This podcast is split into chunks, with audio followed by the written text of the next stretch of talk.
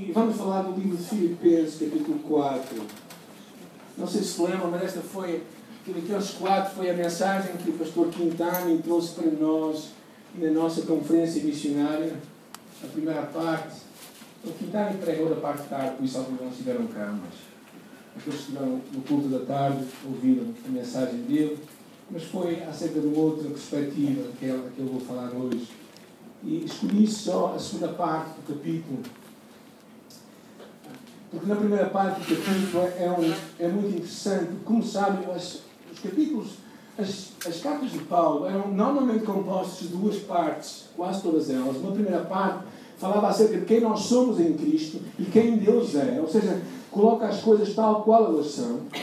Ou seja, Paulo fala das verdades imutáveis, aquelas coisas que não mudam nunca, que é quem nós somos em Cristo e quem Cristo é. Isso não muda muito. E depois começa a falar das nossas circunstâncias que mudam muito. É? E a vida é cheia de circunstâncias variáveis. E, e, e então a segunda parte normalmente é uma parte prática daquilo que ele ensina ao princípio. E aqui no capítulo 3, capítulo 4, Paulo dá parte do seu testemunho pessoal. E no capítulo 4 ele começa a falar acerca da importância de de nos alinharmos com aquilo que Deus tem para nós. É? Fala acerca de, de, alguns conflitos que havia lá naquela igreja local entre duas mulheres e fala acerca também da chamada do pastor daquela igreja para auxiliar aquelas mulheres.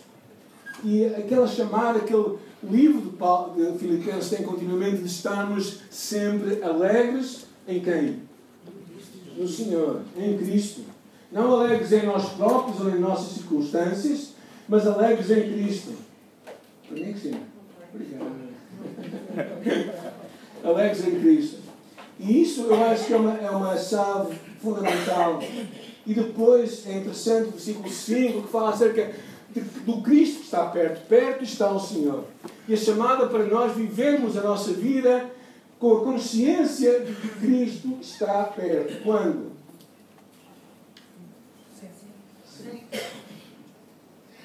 Não só na igreja, quando nós estamos aqui, mas quando nós estamos a comer com os nossos amigos, ou a beber com os nossos amigos, ou a trabalhar com os nossos colegas de trabalho, Cristo está sempre.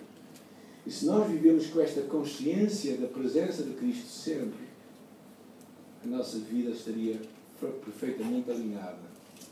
Não acho que é usar nenhuma pregação mais. E uh, e depois Paulo tem alguns, algumas instruções que eu acho. Vamos, vamos ler a passagem no versículo 8 até ao parte final. E diz assim: Finalmente, irmãos, tudo o que é verdadeiro, tudo o que é respeitável. Filipenses 4, 8. Tudo o que é justo, tudo o que é puro, tudo o que é amável, tudo o que é de boa fama, se alguma virtude há, se algum louvor existe, seja isso que ocupe o vosso pensamento.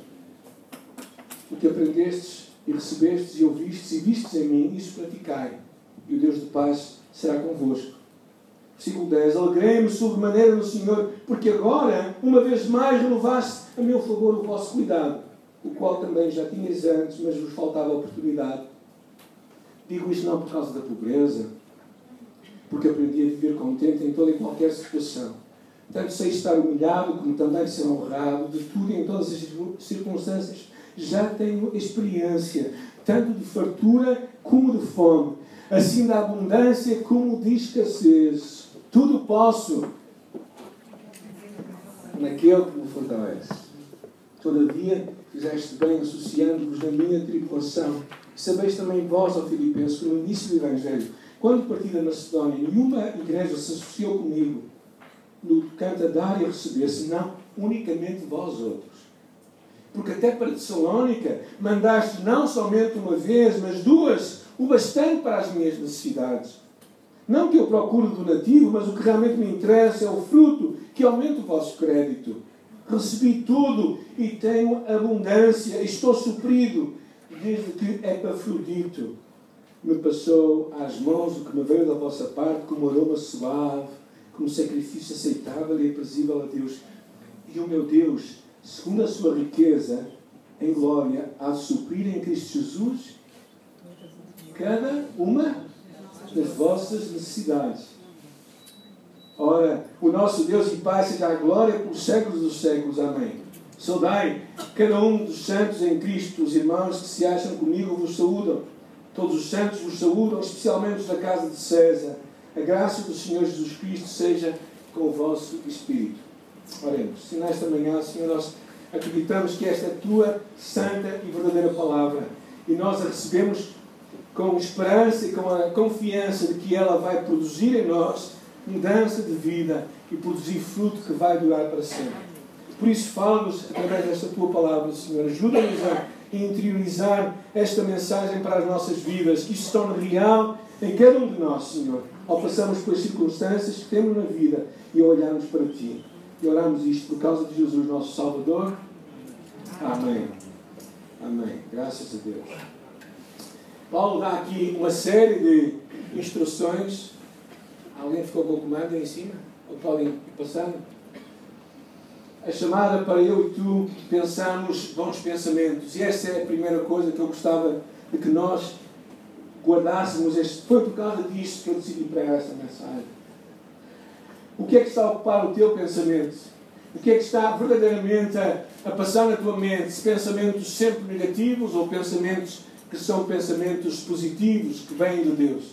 Esta é uma das grandes chamadas para ti e para mim. É? No curso de Liberdade em Cristo que nós temos na nossa igreja, é, diz, dizemos aí que o nosso cérebro é como a torre de controle de um aeroporto. E nós é que temos autoridade para dizer os pensamentos que podem aterrar e os pensamentos que podem ficar. Este é um dos grandes segredos da vida vitoriosa. É nós sabermos perceber que a chave para a luta espiritual que nós passamos não é com os demónios, e está, eles estão derrotados, é verdadeiramente a chave está na nossa mente. A forma como nós pensamos, os pensamentos ou não, os pensamentos de Deus. Uh, tem o comando, se calhar se tivesse o comando é mais fácil. Os rabinos viam a mente como a sementeira da alma. E é interessante que eles diziam que aquilo que nós pensamos converte-se naquilo que nós viemos a ser. E isto é algo importante. Não quer dizer que nós temos que nos esforçar para pensar mentiras, mas quando nós falamos de pensar como cristãos, nós escolhemos pensar a verdade de Deus. Por isso é que Paulo fala aqui: tudo que é verdadeiro, tudo que é respeitável, honesto, tudo que é justo, tudo que é puro, tudo que é amável, tudo que é de boa fama, se alguma virtude há e se algum louvor existe, seja isso que ocupe o vosso pensamento. Ou seja, numa sociedade em que tantas vezes aceitamos as coisas que vêm à nossa mente sem questionarmos, é importante nós perguntarmos porque é que aquilo existe. Não é? Estava a falar comigo outro dia acerca da várias influências que vários grupos estão a ter nas nossas escolas, mesmo escolas secundárias e primárias, como a mindfulness, eu não sei traduzir em português, é, é, uma, é mindfulness, é um momento, um momento cheio, não é? E é curioso que, que é, é um movimento que, que tanto tem coisas boas como coisas más, mas hoje fala-se de, de, de coisas, as pessoas falam hoje acerca da do reiki como algo perfeitamente natural. As pessoas falam hoje de, de, de se envolverem em experiências ou nas escolas terem experiências como leituras e. Obrigado, obrigado, Gabriel. Leitura da mente. E vamos a qualquer lugar e facilmente encontramos no meio de, particularmente aquelas feiras pimentistas, aqueles lugares onde se leem a mente, e as pessoas entram lá dentro sem questionar se aquilo é correto, se é errado. Hoje vivemos tempos em que as pessoas comem tudo sem questionar muita coisa. E o apóstolo Paulo dizia: é importante aquilo que ocupa o teu pensamento seja algo que vai produzir coisas boas. Porque se, se tu estás sempre a pensar coisas más, o que é que tu vais verdadeiramente, quando fores para cama, o que é que tu vais pensar? É por isso que eu acho que nós cristãos devemos questionar muitas vezes como é que nós ocupamos os nossos olhos, que filmes devemos ver ou não ver. Até que ponto é que aquilo vai produzir em nós o que Paulo fala aquilo aquilo que é respeitável. Não sei se vocês são como eu, mas às vezes parece que há uma certa, há uma certa sede daquelas notícias, aquelas notícias um bocado assim, macabras, não é? Há, há, um, há um canal 8, pelo menos acho que é da nós, que é sempre. É isso mesmo.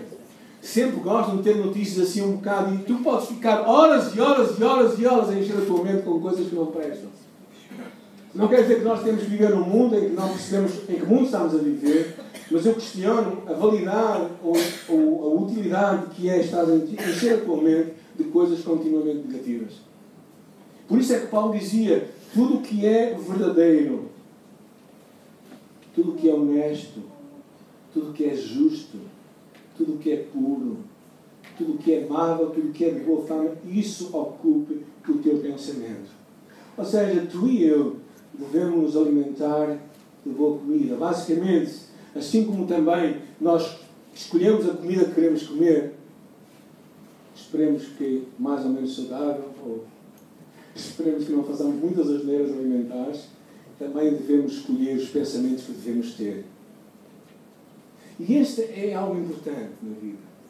Porque se tu estás continuamente a trazer pensamentos maus para a tua mente, aquilo vai definir quem tu vais ser e vai influenciar muito a tua caminhada.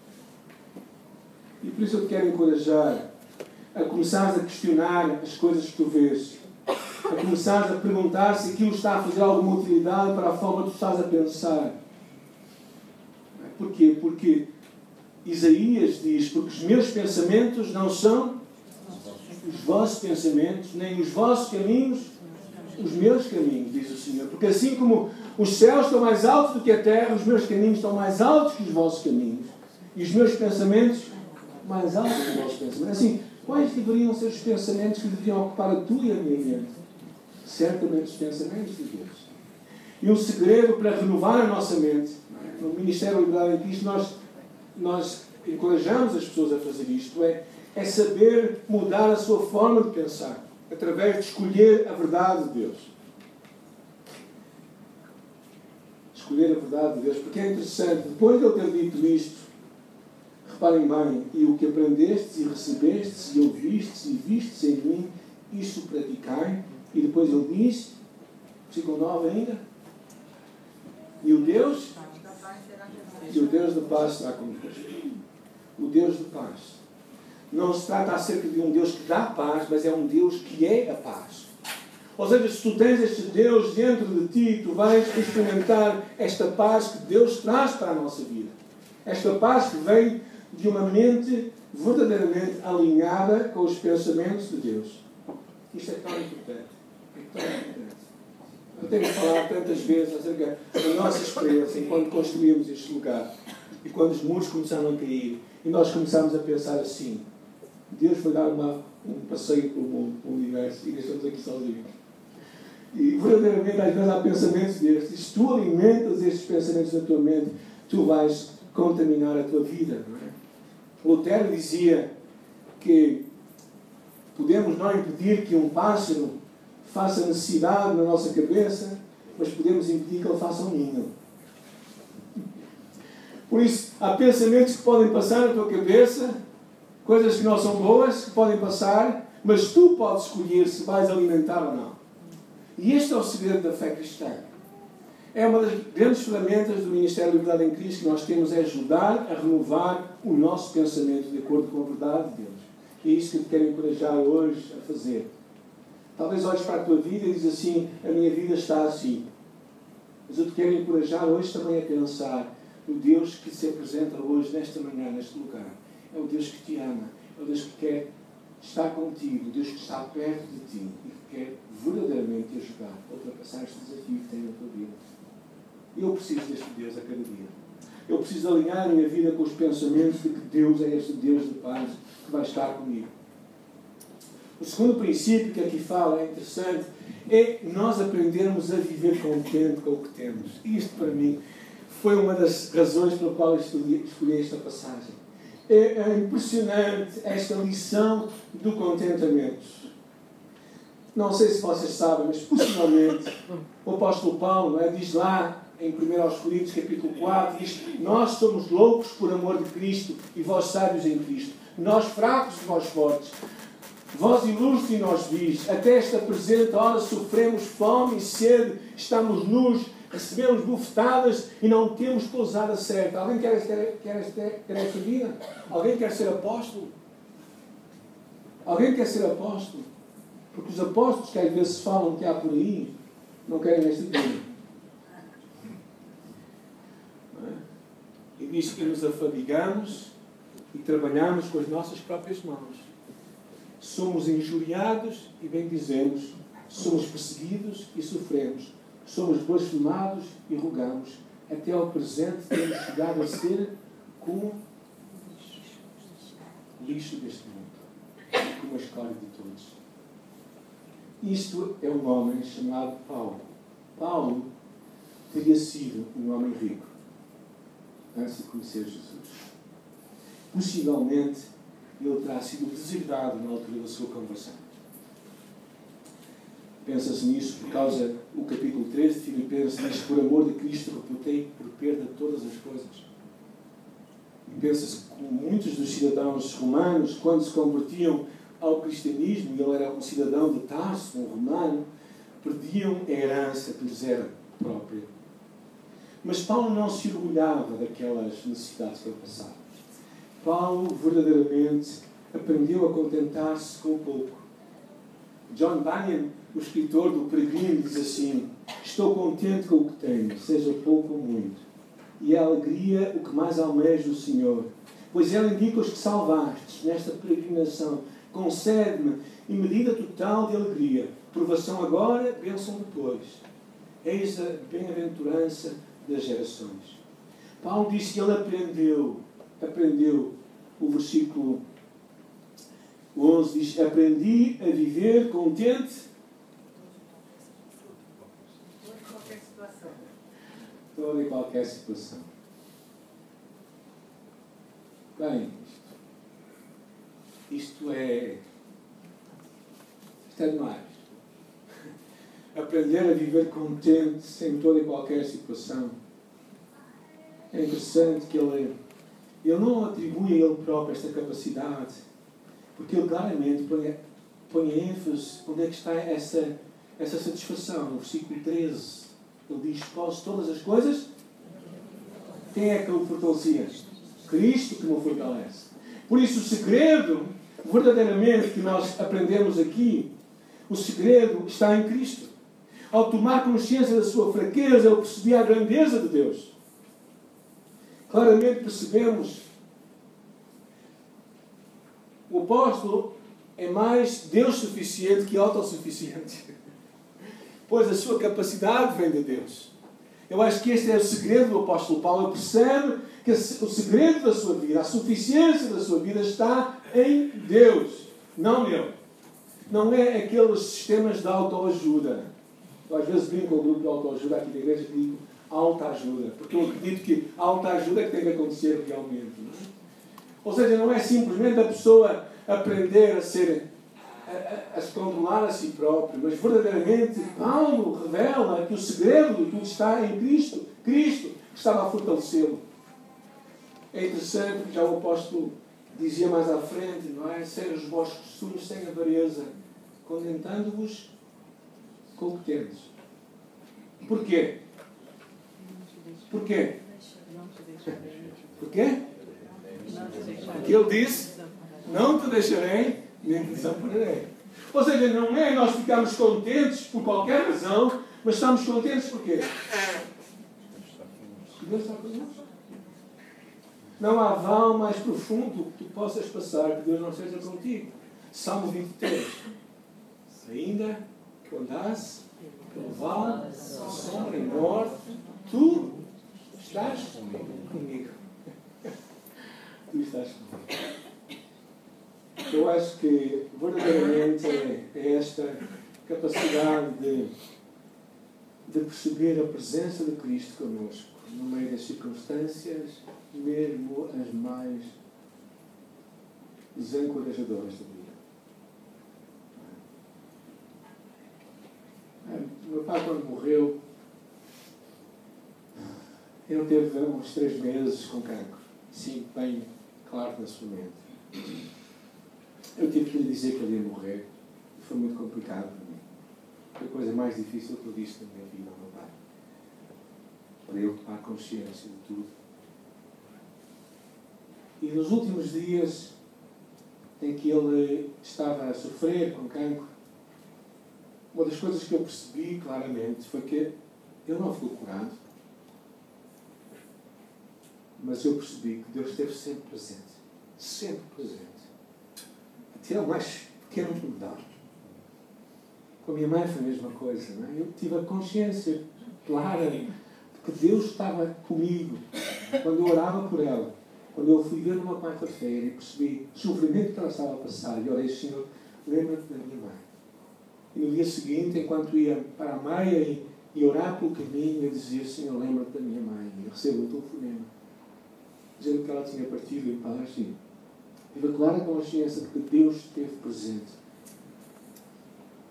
John Piper achei muito interessante o que ele diz: a fé não é garantia de prosperidade, mas estar satisfeito em Deus e viver feliz na abundância ou na necessidade. Aquela imagem daquele, aqueles nós que já somos crentes há muitos anos, tinham um quadro nas suas casas com um velhote, com um pão à frente, que orava e dava graças a Deus por aquele pão. É uma imagem que nunca me sai da memória, porque estamos gratos a Deus por as coisas simples da vida, verdadeiramente, nós não precisamos de tantas coisas assim. Eu fui muito abençoado esta semana por um pequeno vídeo, vou pedir à Vânia para poder passá-lo, de um homem, penso que não é cristão, mas que nos deixa um testemunho muito interessante. Julgo até que ele é presidente do Uruguai, ou de um país da América Latina, mas o testemunho dele é muito interessante e fez-me refletir sobre várias coisas. Vamos então ouvir. Lo diferente que nuestra forma de vivir, nuestros valores son la expresión media de la sociedad que nos toca vivir. Eh, y nos aferramos a eso. Pero no ahora por ser presidente. Esto lo pensamos mucho, pasamos más de 10 años de soledad en Zaragoza.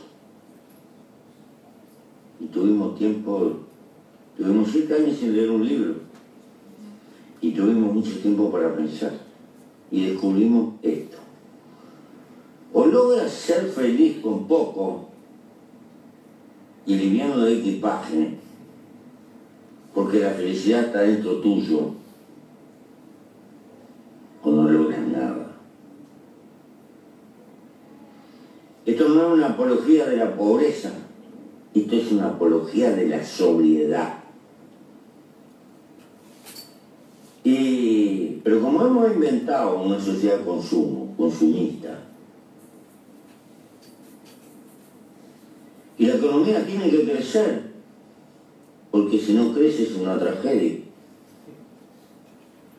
Inventamos una montaña de consumo superfluo y hay que tirar y, vivir comprando y tirando. Y lo que estamos gastando es tiempo de vida. Porque cuando yo compro algo, o tú, no lo compras con plata, lo compras con el tiempo de vida que tuviste que gastar para tener esa plata. Pero con esta diferencia, la única cosa que no se puede comprar es la vida. Vida se gasta. Y es miserable gastar la vida para perder libertad. Achei muito interessante este testemunho, não é? Foi um testemunho para nós pensarmos acerca da, da importância de estarmos satisfeitos verdadeiramente com o que Deus te confia hoje. E acho que Paulo era claramente alguém que soube escolher bem, alguém que soube fazer boas escolhas na sua vida. Se calhar o orgulho, a incredulidade, o insistir em vão em termos algo que não temos, e o descontentamento variável pelas coisas presentes fazem que os homens fiquem desgostosos, ainda em circunstâncias favoráveis. Ou seja, muitas vezes até estamos a ter muito mais que tínhamos no passado, mas continuamos insatisfeitos. O que é uma prova clara de que verdadeiramente não é na abundância das coisas que nós encontramos satisfação, mas é em Deus. Só em Deus.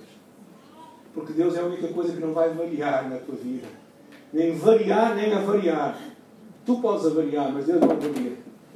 E acho que este é o grande segredo. E eu tenho pensado muito acerca disto.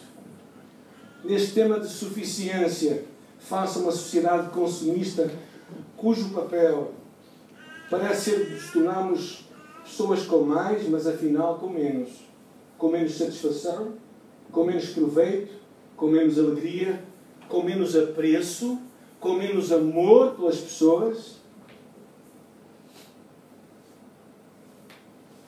Na verdade, a alegria não se encontra em ter mais, mas em aproveitar o que Deus decidiu nos entregar. E se calhar esse é o segredo de Deus para ti hoje, para mim hoje. Eu sou uma pessoa por natureza muito insatisfeito. Vocês não me conhecem. então, eu sou muito insatisfeito, não por coisas, mas por, por eh, propósitos de alcançar coisas e, e dou-me muitas vezes comigo próprio eh, de uma luta constante. E esta foi uma dessas semanas. Em ficar contente com o que Deus decidiu me entregar com a igreja que Deus decidiu entregar, com cada coisa que Deus decidiu colocar na minha mão, ficar contente e feliz e dizer obrigado, Deus, tu és maravilhoso. Eu me alegro em ti. Isto volta claramente ao episódio que aconteceu há uns anos atrás, aqui na igreja, quando nós éramos muito poucos. E quando algumas pessoas saíram da igreja e de repente Deus fala comigo e me diz assim: Samuel, olha lá, Tu és feliz só comigo ou precisas de outras coisas mais? e eu pensei muito acerca daquilo e disse: Deus, eu acho que acredito numa mentira. Porque era uma mentira. Eu acho que eu preciso de mais para ser feliz. E Deus me disse: Não, tu só precisas de mim para ser feliz. Porque muitas coisas, o problema principal nosso é que há muitas mentiras que governam nossas quando eu cheguei àquele ponto, eu percebi verdadeiramente que Deus é tudo o que nós precisamos, como cantamos há um bocado. Paulo entra num outro tema muito interessante acerca da alegria de dar e receber. É muito interessante porque a ideia de nós sermos uma bênção para os outros é uma das coisas que vai muito contra a nossa cultura de hoje. Nós estamos muito habituados a juntar e a poupar não sei se vocês são daquelas pessoas que juntam coisas. Alguém é? Não, perguntem à pessoa com quem vocês vivem. eu sou, eu tenho essa tendência. A tendência de juntar coisas. E juntar, juntar, juntar.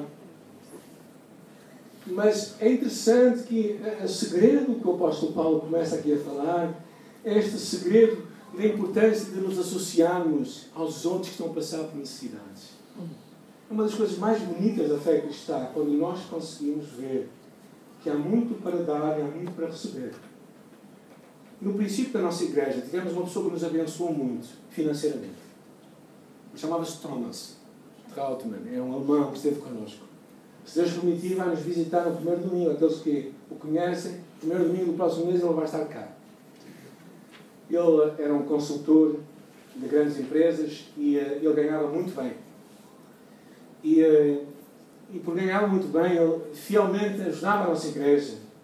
E graças a Deus, que ele uma vez ele ficou sem trabalho.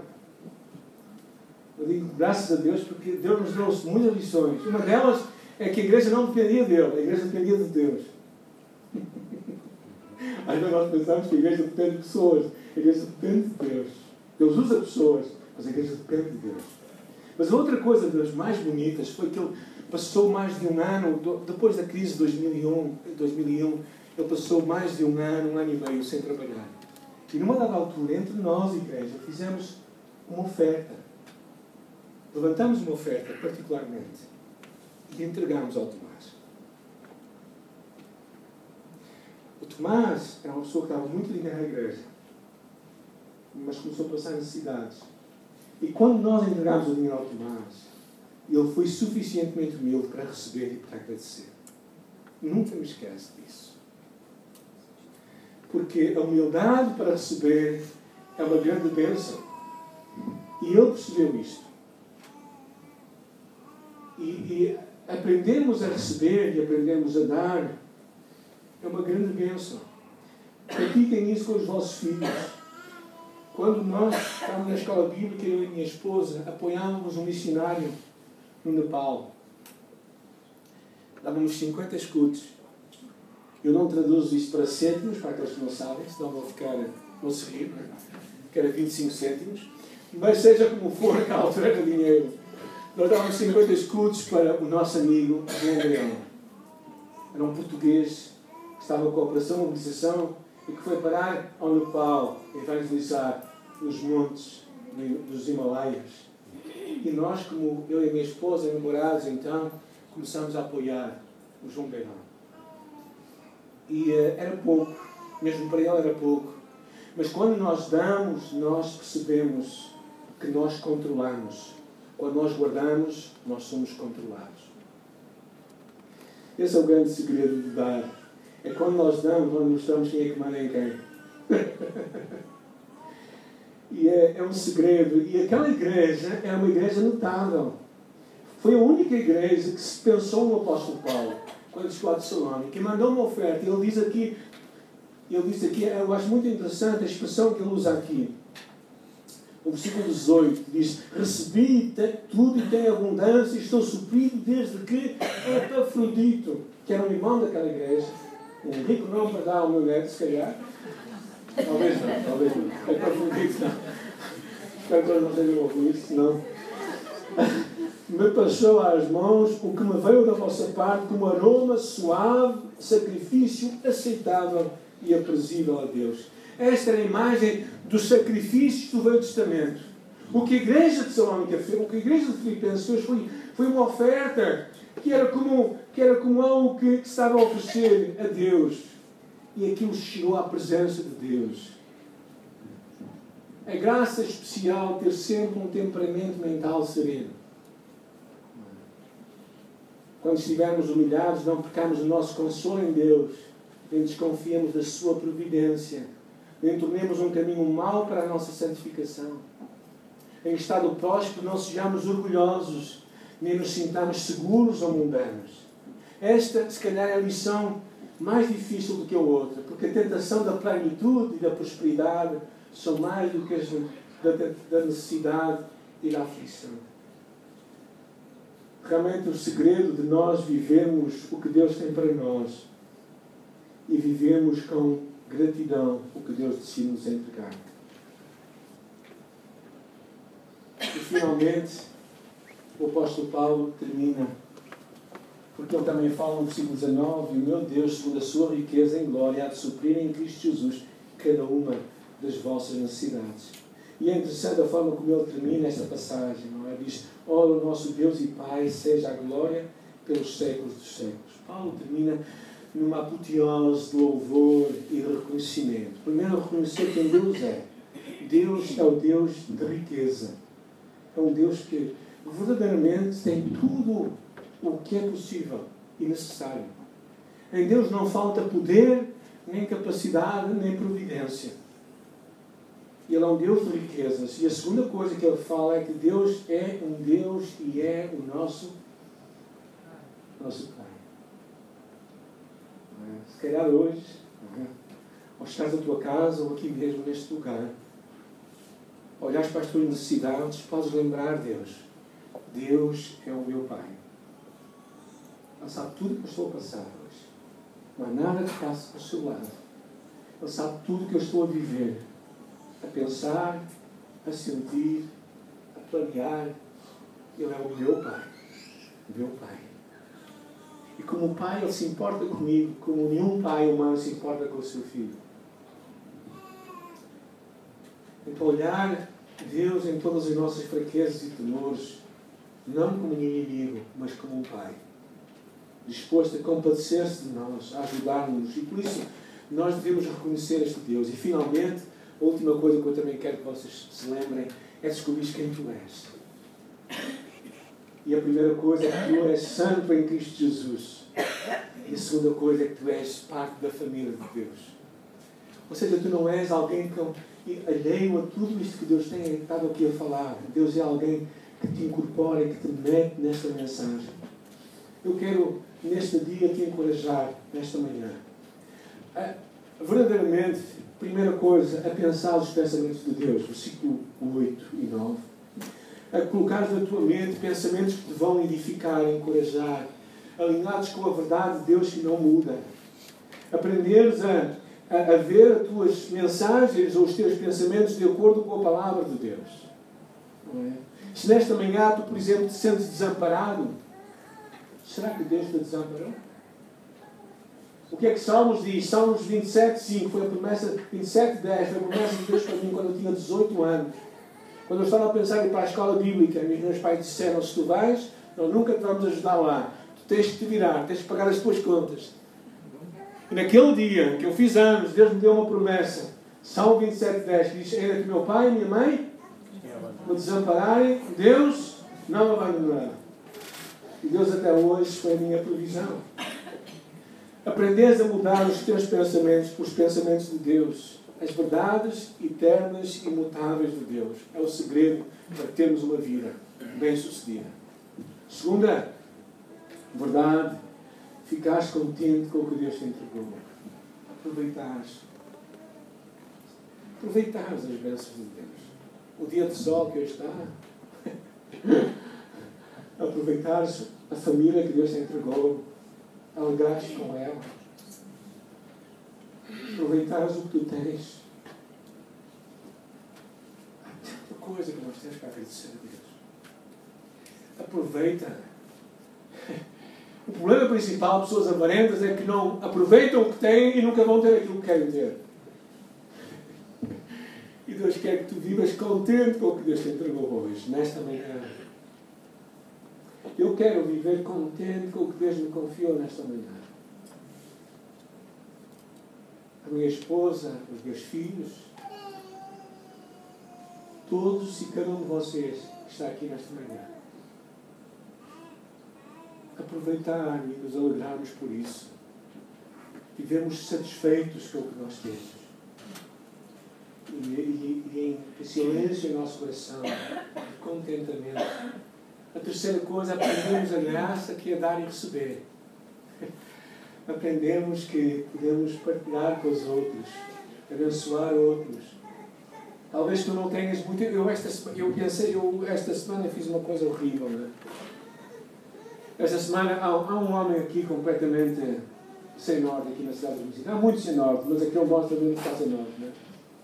O corpo cheio de chagas, a cabeça e tudo cheio de chagas. E numa destas noites, ao ser com a minha cadela, ele, ele veio atrás de mim. Ele tem problemas mentais também. Né? E dizia-me: dá-me um pão, dá-me um pão, dá-me um pão. E eu, eu saía, deixei um bocado. Mas aquilo não me saiu da cabeça. Né? E eu pensei assim: vou dar um pão sem no bolso. Mas aquilo incomodou-me muito, sinceramente incomodou-me. Eram 11 horas da noite, aquilo incomodou o meu coração. Eu, eu não ter respondido a ele. Às vezes a nossa sociedade torna as pessoas assim. A alegria de dar e receber é, é, é uma benção muito grande. E finalmente esta pôr as coisas no lugar certo, descobrir quem Deus é, louvar a Deus e reconhecê-lo.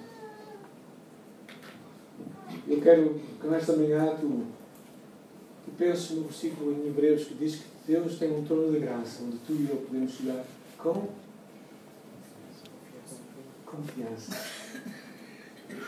Tu e eu podemos chegar ao trono de Deus com confiança. Porquê? Porque Ele tem tudo o que tu precisas e Ele quer te abençoar nesta manhã. Senhor, vamos ficar em pé, bem? Se quiser pousar as nossas vidas, se quiser estendemos as nossas mãos para a frente, com as mãos vazias, e dizemos, Senhor, nesta manhã, e eu quero que tu enches a minha vida com tudo o que tu tens para mim. Eu quero receber de ti tudo, os teus pensamentos, Senhor.